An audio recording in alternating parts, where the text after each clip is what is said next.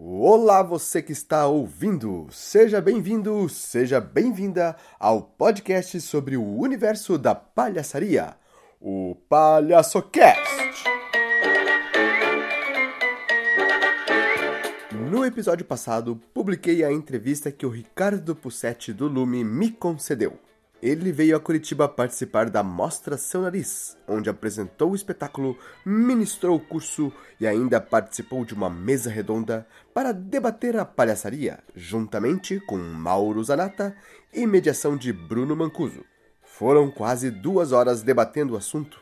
Mas aqui separei os melhores momentos, onde Pussetti fala sobre sua experiência com a tribo Kraô e o palhaço sagrado Hotchua sobre a relação de palhaço e política, sobre o politicamente correto e muito mais. E antes de ir para o debate, um recadinho rápido. Agora em janeiro de 2017 vou ministrar o curso de palhaço Levando o Riso a Sério. E a turma está quase lotada. Por isso resolvi abrir mais uma turma e as inscrições já começaram. Então, para você que quer se beneficiar com este universo fantástico, colocar mais cor em sua vida, é, dar um upgrade em sua criatividade, fazer um trabalho de autodesenvolvimento a partir do lúdico, dê este presente a si mesmo. Anota aí, a turma 1 será do dia 23 a 26 de janeiro à noite e a turma 2 no dia 28 e 29 de janeiro, manhã e tarde. Para mais informações, me manda um e-mail no palhaqualipio.yahoo.com.br ou através do WhatsApp no 41 99225 1982. E agora, com vocês, Ricardo Pussetti. O palhaço está nesse encontro, que é um olho com o outro olho, é um olhar encontrando o outro olhar essa definição, que é um palhaço, é uma coisa muito ampla. Se você perguntar para todos os palhaços que estão aqui, cada um vai falar uma coisa. Né? Mas para mim, basicamente, passa por isso que você falou, da destruição das, das quatro paredes. Né? O palhaço ele está aberto para o outro. Né? É um encontro é, no mesmo nível. O ator, às vezes, se coloca num nível superior, né? o palco ele é suspenso existe uma distância. Claro que existem tipos e tipos de atores e, de, e de do, do, resultado do trabalho desse ator. O palhaço não tem isso, porque ele não existe é, sozinho.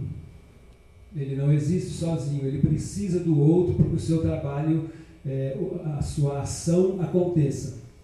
O, o, meu trabalho, pessoalmente, então, porque então eu vou falar não de forma geral, mas um pouco a partir da minha experiência é, o palhaço ele, ele, existe como uma panela de pipocas, assim. Ele é um conjunto de, de pipocas explodindo para todos os lados, é um conjunto de impulsos que o puxa para todos os lados, para todas as direções. E é esse conflito imenso que ele tem dentro dele, em que o cômico vai aparecer, que o desequilíbrio vai aparecer, e o encontro com o outro leva ao riso.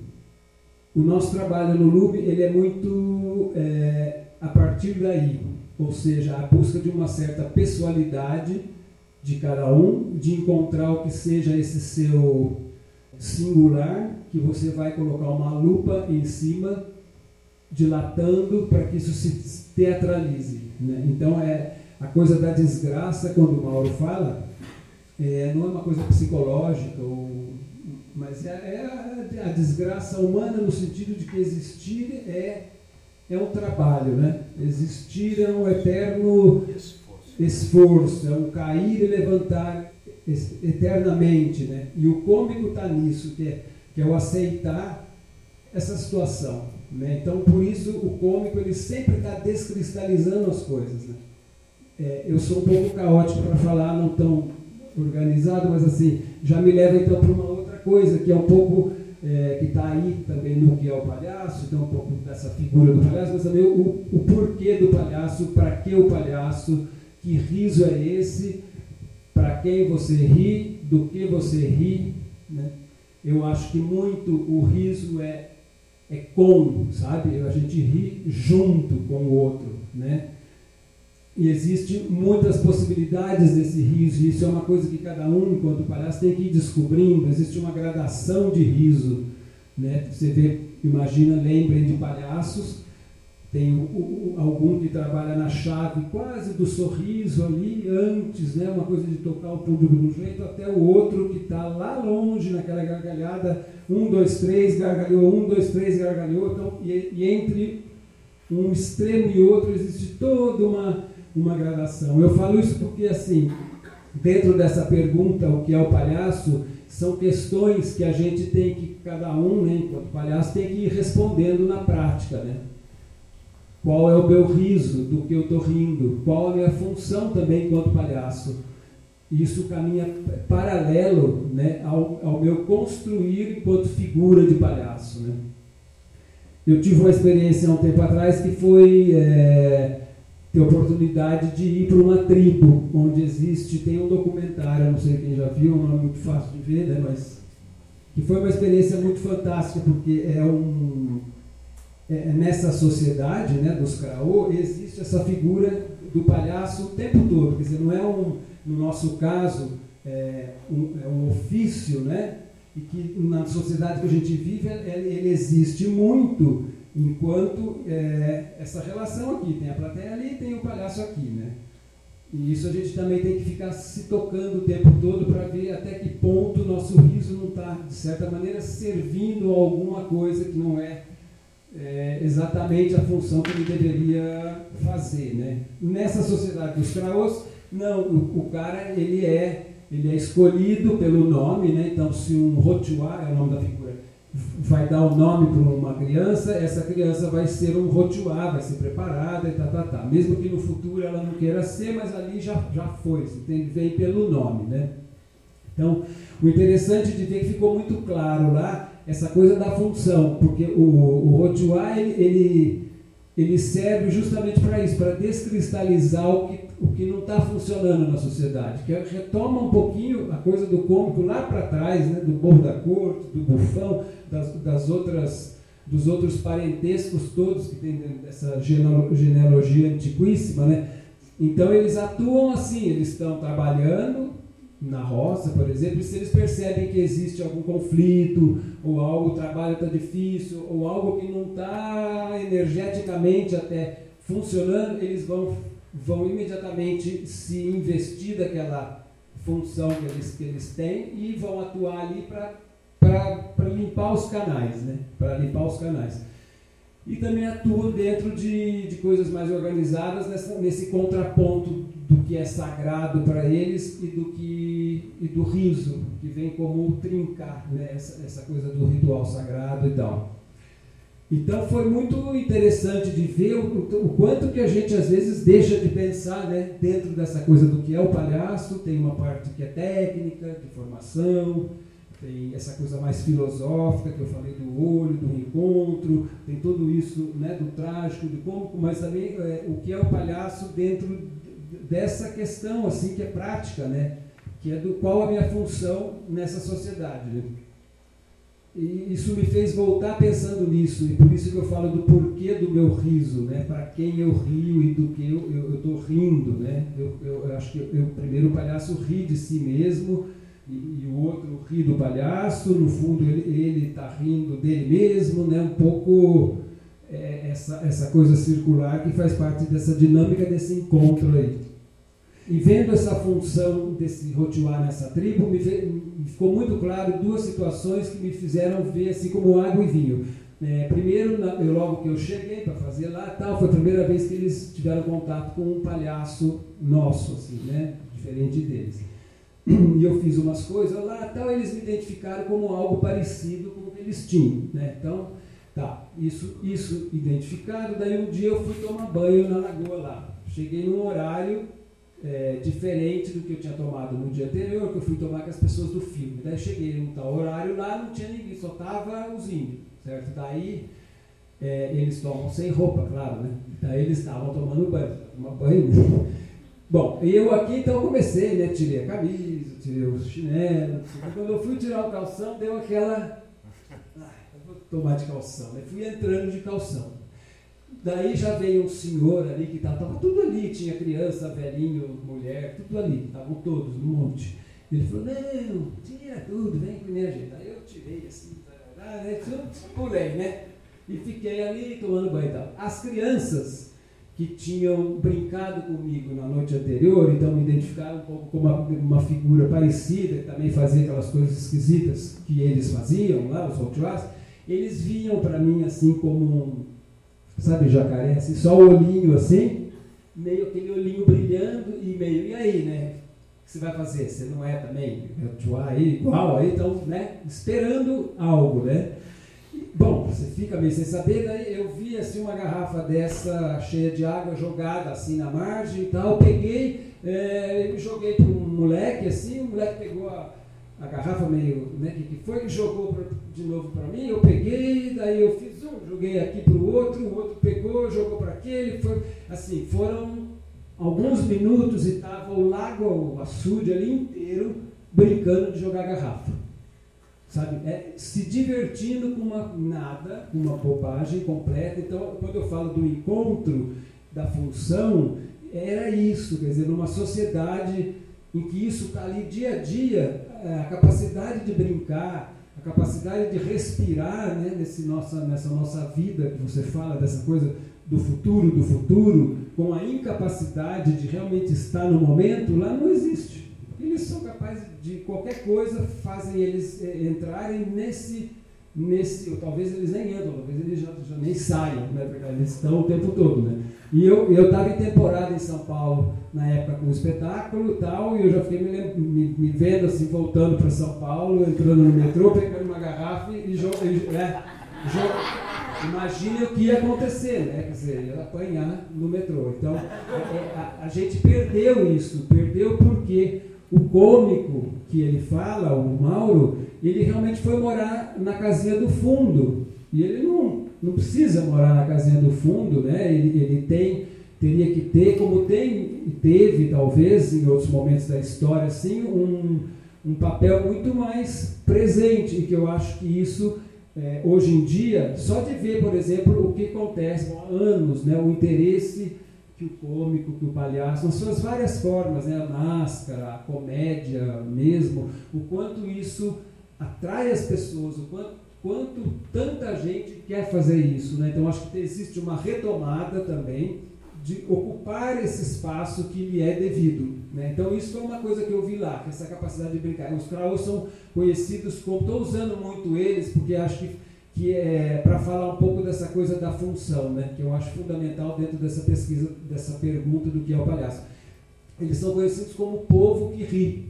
E eles riem mesmo porque eles têm essa figura, que é um chamando riso, vamos chamar assim, que está lá o dia todo o, tempo todo lembrando e fazendo eles rirem, né?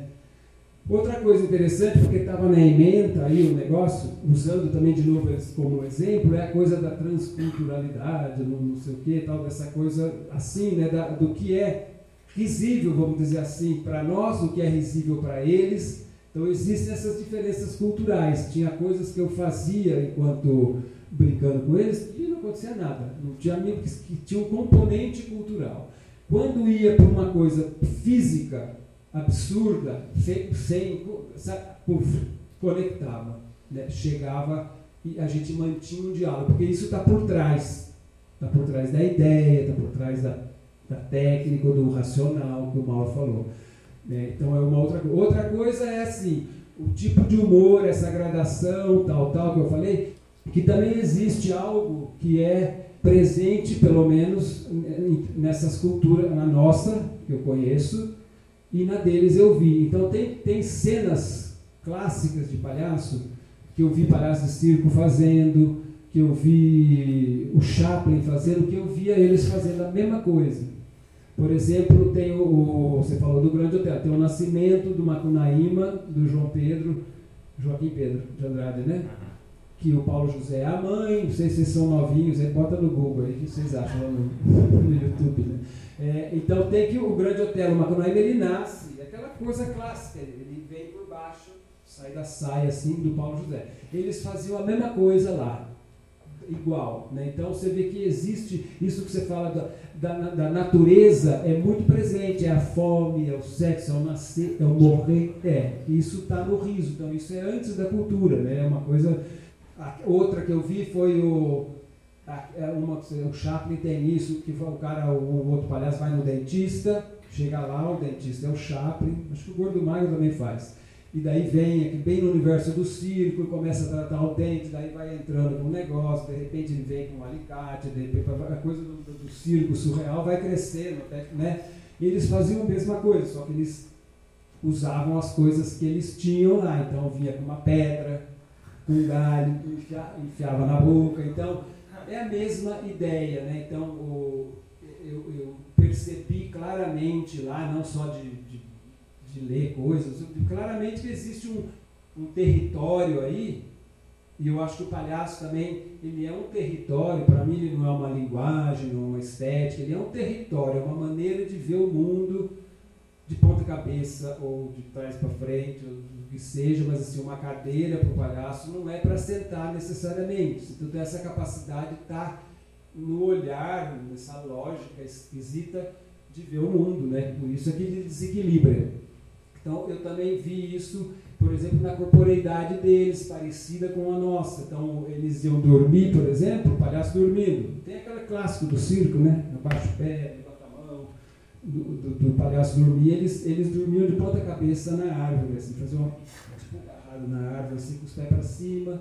Então, é tudo, é, existe a mesma lógica, lógica né? próxima. próxima.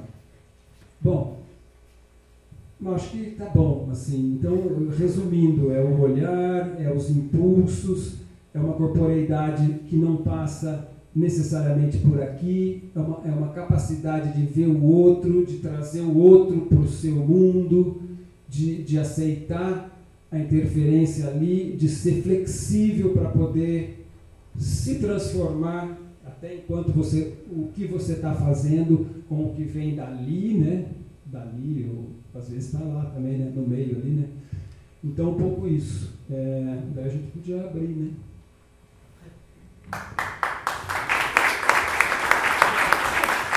Após essa primeira fala inicial, foi aberto para perguntas. Para otimizar o tempo, eu mesmo aqui resumi a pergunta. E a primeira delas foi mais uma provocação do que uma pergunta, que foi a seguinte: Por que o trabalho do palhaço não é mais é, de certa forma, institucionalizado? E, ao mesmo tempo, se for, será que não reduz ou cristaliza justamente a função do palhaço? Eu acho que ele faz parte um pouco desse ser palhaço, está indo contra as coisas um pouco. Eu acho que não tem como perder muito isso, né? De estar tá sempre deslocado, e mas, mas assim, eu acho que ele tem que ocupar os espaços, como sempre ocupou, né? Ele, ele né? Foi na rua, foi, foi para o circo, foi para o cinema, foi para os grandes teatros, saiu do circo, foi para o Escala de Milão e tal, mas assim, isso enquanto espaço. Mas assim, quando saber do seu, da sua importância, eu acho que isso cabe a nós também, né? E, e no que você faz. Né? Então, está atuando no hospital, existem regras ali, claro, existem regras de segurança, você não vai puxar o, o soro do Dá vontade, né? Como eu falei, é um monte de impulso, né? Você, você fica aí. Mas assim, então tem coisas, né? Mas assim, você pode, né? Brincar de alguma maneira. Existe todo um, claro, uma delicadeza que você aprende ali.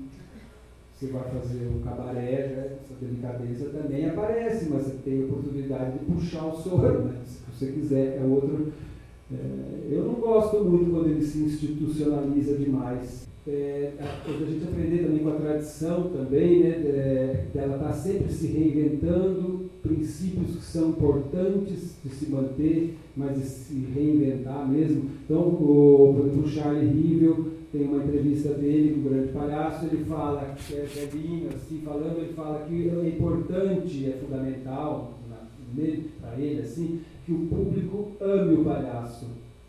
E eu compreendo isso, é verdade para mim também, porque quando o palhaço atinge esse nível, ele surfa, sabe? Ele, ele ganha um salvo-conduto, essa empatia, para fazer o que ele quiser, até coisas que o público não quer, você entende? Então ele tem essa capacidade de provocar, era o que o bobo tinha, né? um pouco nessa. Isso é uma coisa, de uma geração muito lá atrás, ficou para mim nunca ter certo e errado, daí vem um outro numa outra geração e fala algo que, é, que afirma aquilo, mas ao mesmo tempo dá um outro desvio, que é o, Django Edwards, que é um outro que está lá no negócio, quase despencando no bufão ali, né? nesse parentesco, nesse tipo de riso que eu falei. Que ele, vocês conhecem o Django? Google, quem não conhece?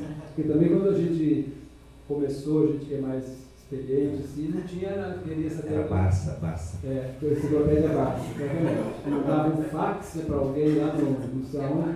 É, que é fax. Né? É, então o Django ele cria uma atmosfera nos espetáculos dele meio de show de rock. Ele faz coisas absurdas assim, é, é agressivo muitas vezes, né? Tal. O, o, é o humor dele, ele provoca mesmo. Né? Então, ele tem um momento nos espetáculos que está aquela plateia delirando, tipo, sabe, show de rock, os caras pulando para lá e para cá, e ele grita no micro, já pelado, com uma cuequinha enfiada toda, assim, uma pena saindo do, da bunda, ele, ele grita, vocês me amam! É a mesma questão do Charlie Hill, né?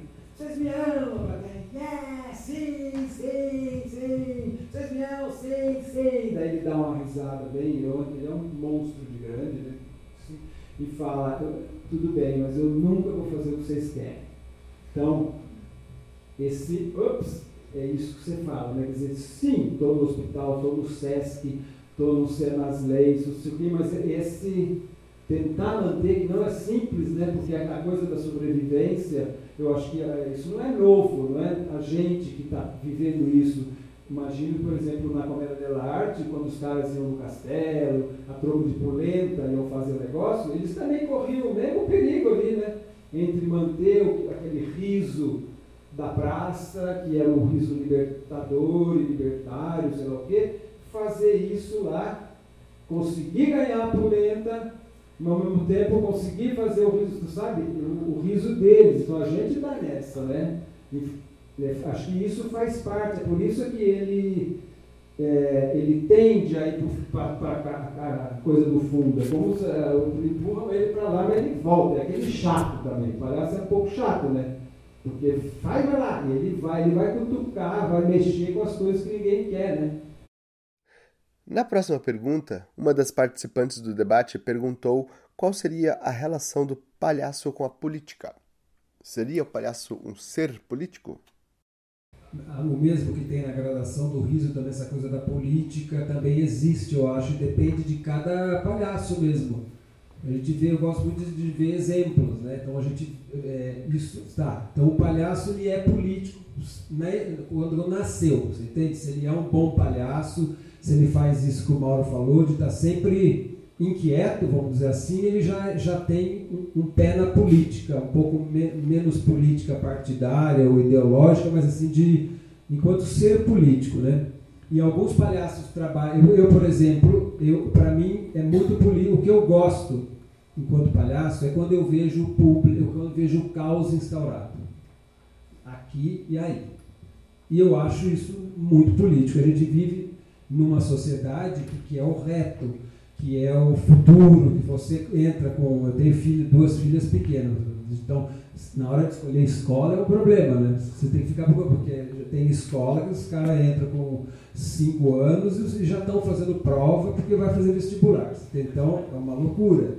Então, o fato de eu conseguir fazer o público levantar da cadeira ou sabe, entrar lá no meio e fazer uma baderna, para mim isso é, um, é uma coisa política bem, bem assim, primitiva, vamos dizer assim. E tem outros que trabalham em um outro nível, né? O Léo Bassi, um outro exemplo, é, é político a ponto de, de dar uma mensagem, de ter um texto, de passar uma ideia mesmo.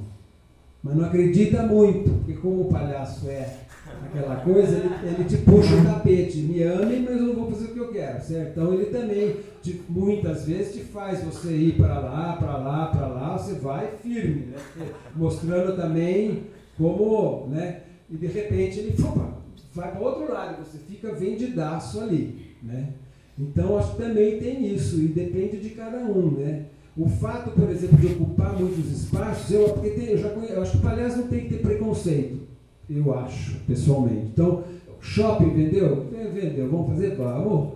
Eu, eu falei. Como é que é aquela música? A mente certa, respira me manter. Isso aí, lembrado, né? Um pouco é isso. É, é, é Caetano Veloso, sei lá eu quem é. Alguém. Vocês sabem? Nota do editor. Na verdade, esta música é de Walter Franco, chamada Coração Tranquilo. Tudo é uma questão de manter a, a mente certa, a espinha e o coração tranquilo. É um pouco isso, sabe? Você tá lá, mas o seu. Né? A nuca tá firme. Exatamente, você sabe o que você está fazendo. Por que não? Porque muita gente fala, eu não faço festa de aniversário. Eu fiz muita festa de aniversário. Muitas vezes não me chamavam mais, porque eu gostava do caos desde que nasci, né? Então, quando eu era criancinha, tinha cinco, quatro anos, uma das primeiras lembranças, a minha avó tinha uma cristaleira maravilhosa, que tinha toda a louça dela. E essa cristaleira quebrou um pé, dia deu com pinça, depois ficou aquele negócio, eles botaram uma cunha lá. E a pessoinha, né? Toda, toda. Foi, foi um belo dia, eu arranquei a cunha, sabe? Que não fez assim, ó. acabou com a louça da minha avó. Eu só não morri porque tinha uma mesa, bateu na mesa, eu fiquei embaixo. Então, tem coisas que a gente só faz. Hoje em dia eu, só, eu fico pensando, eu falo, nossa, eu só faço isso a vida inteira eu estou quebrando a louça da minha avó. Então, e eu acho isso, eu estou seguindo a minha espinha ereta aí. Então, se você vai no SESC, você tem que ter noção de idade, tem que ser também num. Você entende? Não é? Mas assim, você tem que fazer o seu trabalho. Eu acho isso político. Mais, na minha opinião, do que se restringir e falar, eu não faço isso porque é burguês, público. Isso que é daí. Eles também riem, eles vão rir deles, às vezes, de vamos essa transformação, o palhaço que eu falei hoje aqui no trabalho, que eu acredito mesmo na coisa do, da ação, né? então quando ele entra, ele entra de um jeito, certo? Ele tem um impulso de entrada, ele vai fazer alguma esse impulso joga ele ali, ele vai fazer alguma coisa, o que ele fez ali cria outro impulso que joga ele para fora, essa coisa do conjunto de impulso. Ele não sai igual. Para mim, ele não deve sair igual. Isso é no que eu acredito, cada um acredita no que quer, né? certo? Ele não deve sair igual. Se ele não sai igual, a gente aqui de alguma maneira também não sai igual. Não sou inocente de que mudou o mundo, não é isso, você entende? Mas a pessoa, sei lá, alguma coisa muda, mesmo que for da cadeira. Você tem o riso no, no circo, quando ele entra no picadeiro, inventaram o picadeiro ali, o astro, o cavaleiro, tá, tá, tá, essa história vocês conhecem, né? Daí para fazer números de cavalo, e vem no circo os grandes números de risco de vida, que tem até hoje, hoje com mais EPI, né, que fala, mas dá lá, se o cara não plugar direito, ele cai lá e acabou, né, mas, e o palhaço, ele entrou nisso, porque as pessoas caíam e morriam mesmo, então o, pessoal ficava, né, vendo o negócio ali com isso, e o palhaço entrou para aliviar o público, o riso é físico, né, gente, às vezes o palhaço nem é tão bom, mas tem um fulano lá que ri com uma risada impressionante. Daí aquele lá ri do outro ali. E ele ri daquele, e daí ri do palhaço. Então, ele é físico, ele vai se espalhando. Não sei o que eu estou falando. É, não, então, o público, o riso faz as pessoas se transformarem, ela respira. Eles, não é? Cria essa coisa, de repente está do lá. Eu já vi muito isso, com a pessoa que está de futebol também tem, apesar que hoje já é outra coisa. Mas, você vê, ah, tu, bateram porque você nunca viu, você entende? A terceira pergunta é: seria o palhaço uma ferramenta para lidar com o politicamente correto?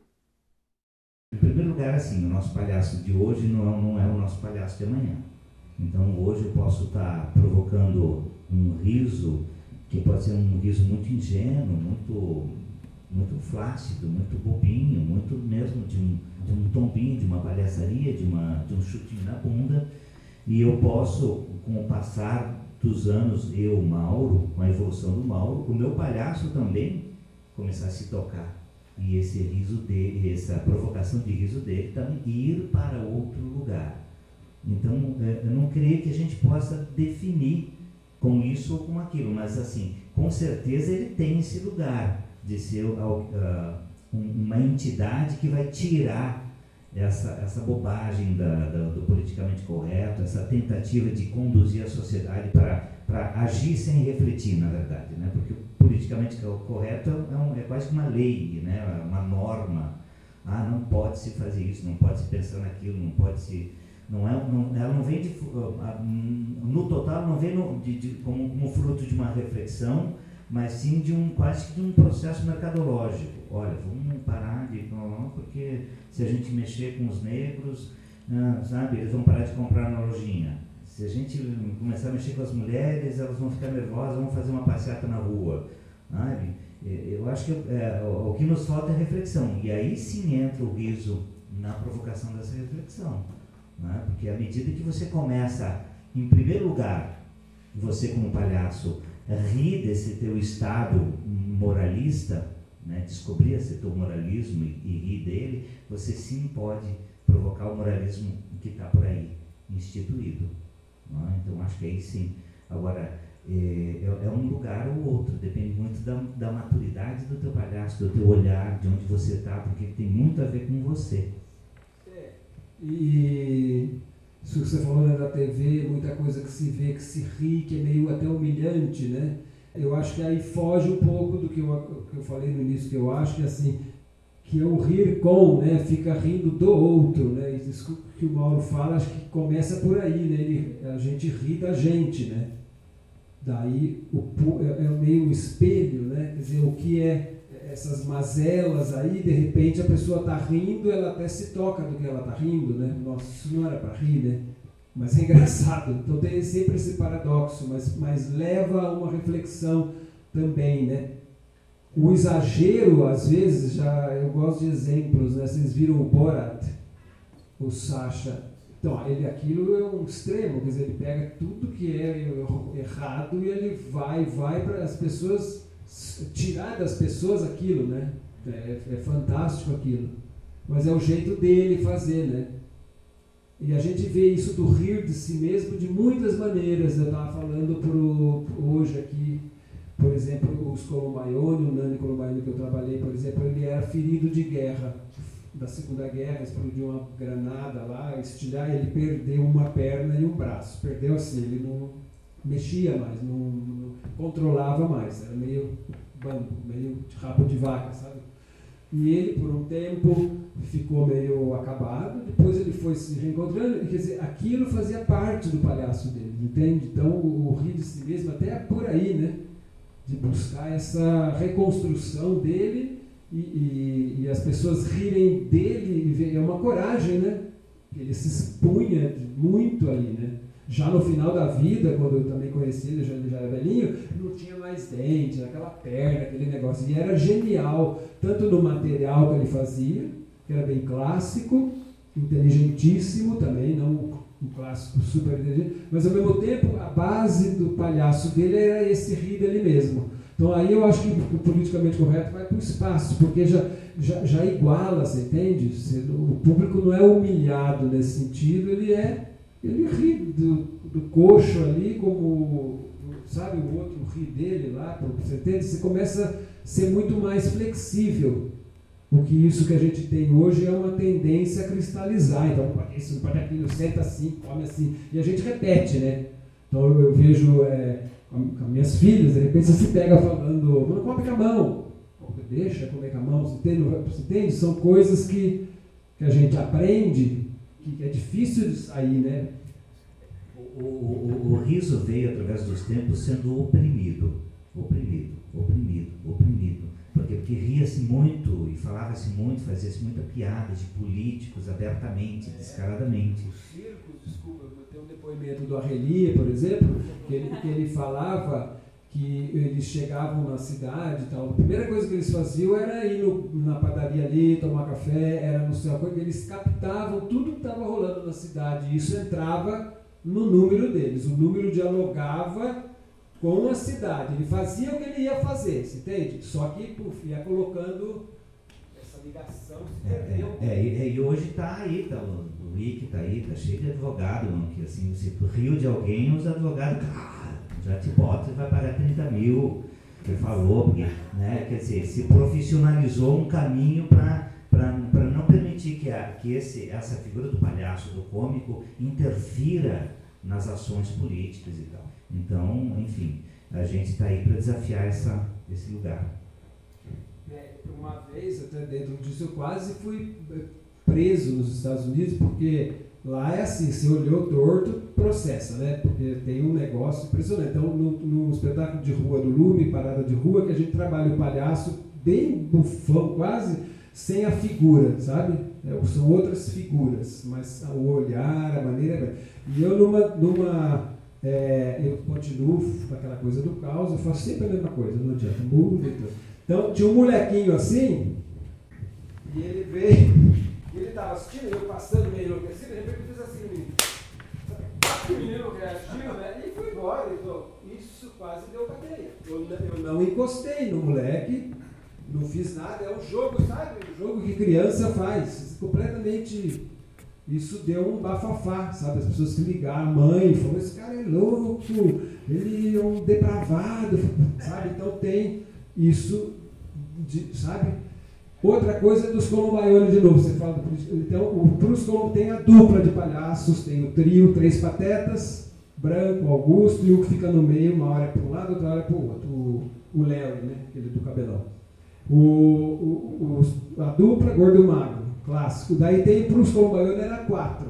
O Branco, o Augusto, esse terceiro do trio, que uma hora se alia ao Branco, outra hora ao Augusto, e tinha um outro, verdade era esse aqui, que era o anão.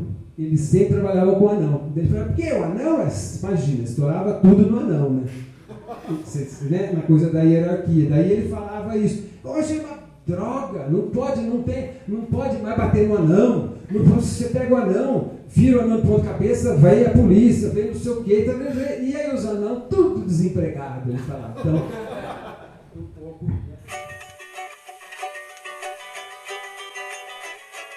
Muito bem, muito bem, muito bem. Estes foram alguns dos trechos do debate que aconteceu dentro do seminário da Mostra Sonoris. E você pode também ouvir o Mauro Zanata, que será um dos entrevistados futuros do PalhaçoCast também.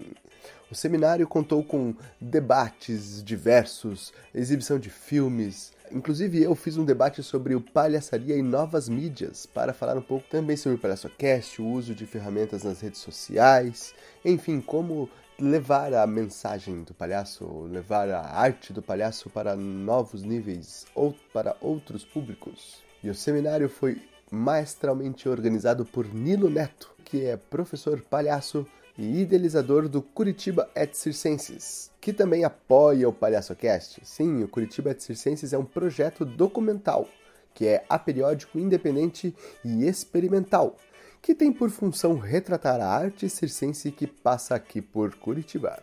O projeto mantém um canal no YouTube e uma página no Facebook, na qual você encontra muita informação e conteúdo sobre circo, palhaçaria, arte e muito mais acesse www.facebook.com barra Tem até uma entrevista com este que vos fala. Vê lá e me diz o que achou. Quero agradecer muito você que ouve o PalhaçoCast. Muito obrigado pela sua companhia. Nos vemos no próximo PalhaçoCast.